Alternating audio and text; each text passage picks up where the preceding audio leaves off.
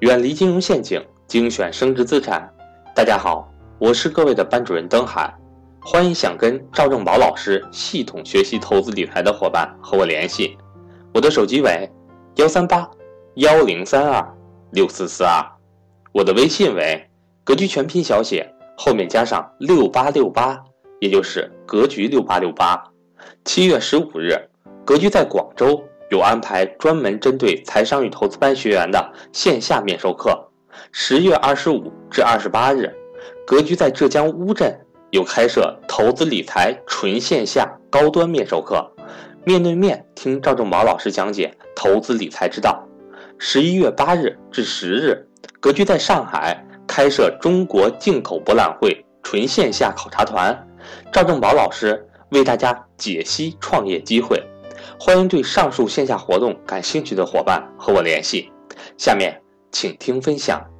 关于子女教育，是我们所有教室里几乎所有的学员都面临的，就是特别你你的年龄达到三十五六岁以上的，基本上都成家有孩子了。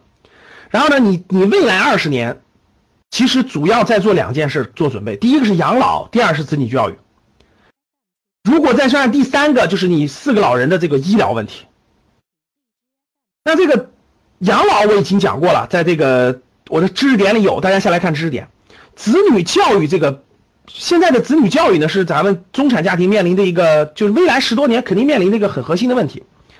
为什么呢？因为现在第一个是这个子女现在这个呃是这个教育的费用越来越高，你就算是上公立教育，但是你那个业余时间的这种素质教育，包括你未来上大学，特别是你要出国上这种，特别你在国内上私立学校。包括出国要上这个留学等等，国际学校这些费用都是非常高的，每年基本上都十多万的花费。所以，那你那你为什么今天要做这个事儿呢？因为你得给你的孩子做更多的可能性，肯定面临更多的可能性。我并不是说你孩子一定要留学啊，我觉得留学不一定是所有适合，但是你要给你孩子做更多的可能性。假设有一天你孩子一定要去，你没有这个储备怎么办？所以呢，子女教育，我认为至少要照着百万以上的财务规划做规划的。做一个规划，那怎么做规划呢？其实我提几点东西啊。第一个就是三个原则，就子女教育的这个百万级规划，我把三个原则吧。第一个就是一定要提前规划，各位，你不要等你家小孩上初中了，你说哎呦，这个这个钱没预算，钱不够，那咱卖房子吧，或怎么怎么地吧。各位记住啊，任何事情都是有预则立，就你有规划，你心里就不慌；你有规划，你心里就不慌。甭管你有几个孩子，你只要提前有规划，你心里就不慌。提前规划越早越好。什么时候开始？我告诉你，就是你家孩子零岁时候开始最好。你家孩子从第一年开始，你就开始给他做这个规划了。比如说，你预计这个孩子到十八岁的时候，可能他的花费未来需要大概一百万到两百万的经费。我们国内教育没有这么贵，国内上大学真没这么贵啊，一年大概。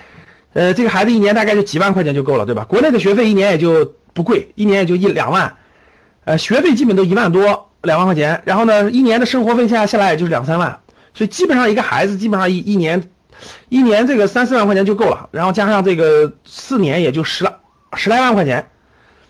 国内教育比较便宜，国内大学，对吧？你要出国的话，那至少得一百多万，对吧？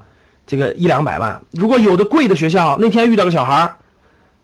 高三毕业去美国上学去了，波士顿什么什么大学，学的还是什么航空机械，一年的一个学期的学费是四万美元，一个学期的学费是四万美元，哇，他我给他算了笔账，这这个一年学费是八万美元，然后这个四四他要上六年，真真是这样的啊，这这这这这几十万美金，然后最后下来得四百多万。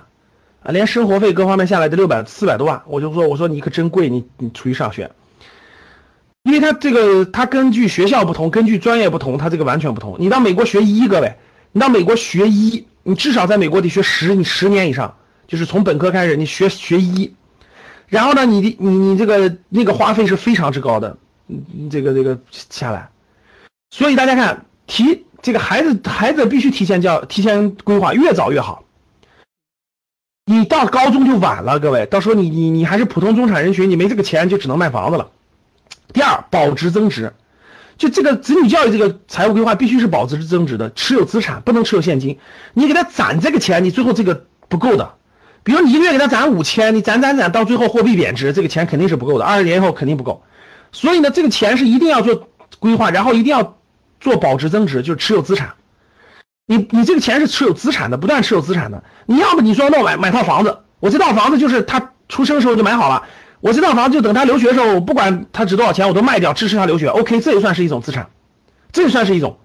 但是对于大多数中产人群来说，没有这么好的经济条件，所以呢，一般来说就是提前做规划，做好定投。第三就是专款专用，各位不挪不动啊，就是孩子女教育这个板，我经常遇到很多人说，老师我家要买房子了，子女教育就取出来了，这不对，专款专用，各位。你给子女，甭管你一个孩子、两个孩子等等的，他的留学这个这个钱是专款专用的，各位啊，不要动，任何事情不动，除非是救命。你说这个这个这这这个生病了救命的钱，那该动就动了，但是除此以外不动，各位听懂了？不挪不动，专款专用，这三个原则。那投资的方法是什么呢？各位，投资方法是第一个，你要设定一个预算，比如说啊，你家孩子今年五岁。他大概十十三年以后要留学，假设或者他上在国内上本科，在国外上研究生，可能是二十二岁时候留学，那他在未来十十五年之后，他大概需要两百万人民币，懂了吧？这是预算，大家看，这是一个设定预算，两百万人民币。那设定预算以后呢，就是你你现在分到十五年，然后分到一百八十个月，就是呃每年十二每年十二个月，十五年，假设啊你要分到一百八十个月，那每个月要存多少钱？比如说啊，各位。你这个，你这个，你最后要给他留两百万的这个留学的费用，那你你到现在只有一百八十个月，懂了？只有一百八十十五年，那你算一下，你算一下这个这个这个，如果不考虑收益的话，你一个月要存一万二，对不对？你一个月一万二，你才能达到一百八十万。如果你预算你不用这么，你要是每个月存定期，约一个月一万多，然后是一百八十个月，正好两百万，但是你买的是升值资产。你要做个预算，预期是年化收益率百分之十五，你就预期年化收益率百分之十五，然后你这样推演，那你一个月一个月要定存多少钱？然后十五年之后可以超过两百万，大家听懂了吗？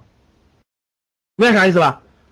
数学好的人呢，数学好的人呢，一般就通过那个公式就倒着算过来了。数学不好的人，大致算一下就可以了，你大致算就可以算得出来，大家懂了吧？